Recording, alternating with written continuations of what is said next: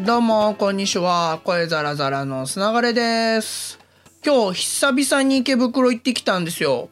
で、僕、池袋で大好きな場所があって、それが南池袋公園っていうんですけど、皆さんご存知ですか？多分ね、知ってる人あんまいないと思うんですけど、都会の中にあるマジオアシスみたいな公園で、ほぼ全面芝生で、で、芝生に座れたりするんですけど、今日ね、お昼時に行ったらもう、子供たちがキャッキャ騒いで遊んでていい感じで、大人たちは、あの芝生に座ってご飯を食べてて、なんてのどかなんだと、このごやね、ガチャガチャした池袋の中でですよ。なんてオアシスなんだと思って見てたんですけど、最近ね、この公園の周りにブルーボトルコーヒーが徒歩0分ぐらいの距離にできてて、あの、多分ね、注目されてるんだと思うんですけど、これぜひ行ってほしいわけですよ。池袋にいた時は、あの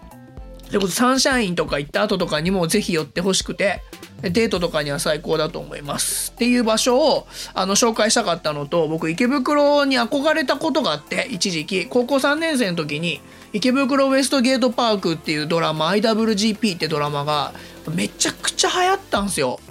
で、あの、広島特に流行ったと思うんです。で、これね、あの、ギャングの構想みたいな話が大きい、あの、テーマみたいなとこであるんですけど、G ボーイズとブラックエンジェルスみたいなのね、あの、戦いがあるんですけれど、広島って、あの、暴走族のメッカって言われてたぐらい暴走族がたくさん、あの、今ちょっといなくなっちゃったんですけど、僕らの時代、まあ全然多かったんですけど、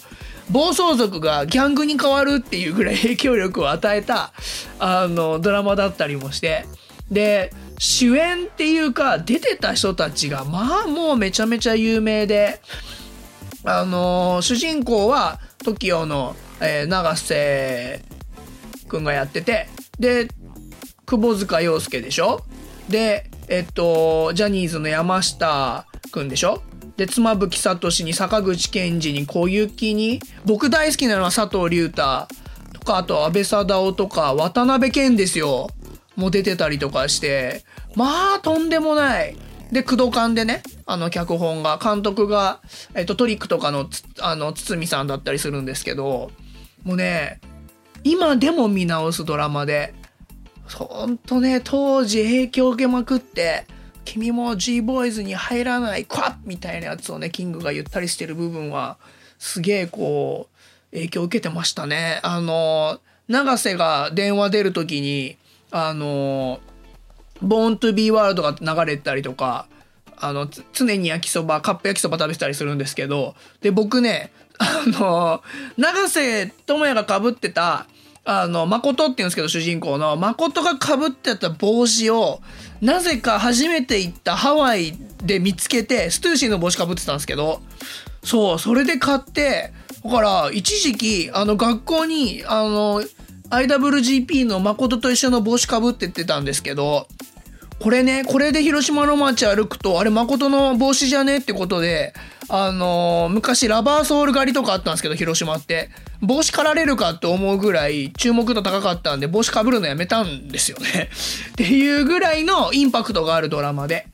で、僕も大好きだったんです。で、それでまあ、憧れて池袋住んだ、池袋のすぐ近く住んだんですけどね、板橋っていう。あの、住んでみると、すげえガチャガチャしてる、ごちゃごちゃしてる街で、で、あの、意外に汚ねえなっていうのが分かって、えー、2年で、あの、場所を変えてしまったんですけどね、そっから、あの、あんまり行かなくなっちゃって。でも、今年、あの 4G、ちゃちゃ iMAX の本物の大きさみたいなのがやってくる予定なんですよ、池袋に確か。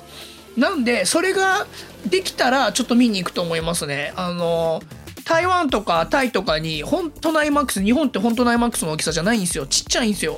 で、マジでかい大きさで、でそれがほん、あちゃんと調べてないんですけど、本当だったら池袋買うようになると思うんで、そしたらね、南池袋公園も行くこと増えるんじゃないかなと思います。ぜひ行ってみてください。で、えー IWGP 知ってる方はぜひ IWGP の話を一緒にできたらと思います。ということで今日はこの辺で、また明日ほいじゃったら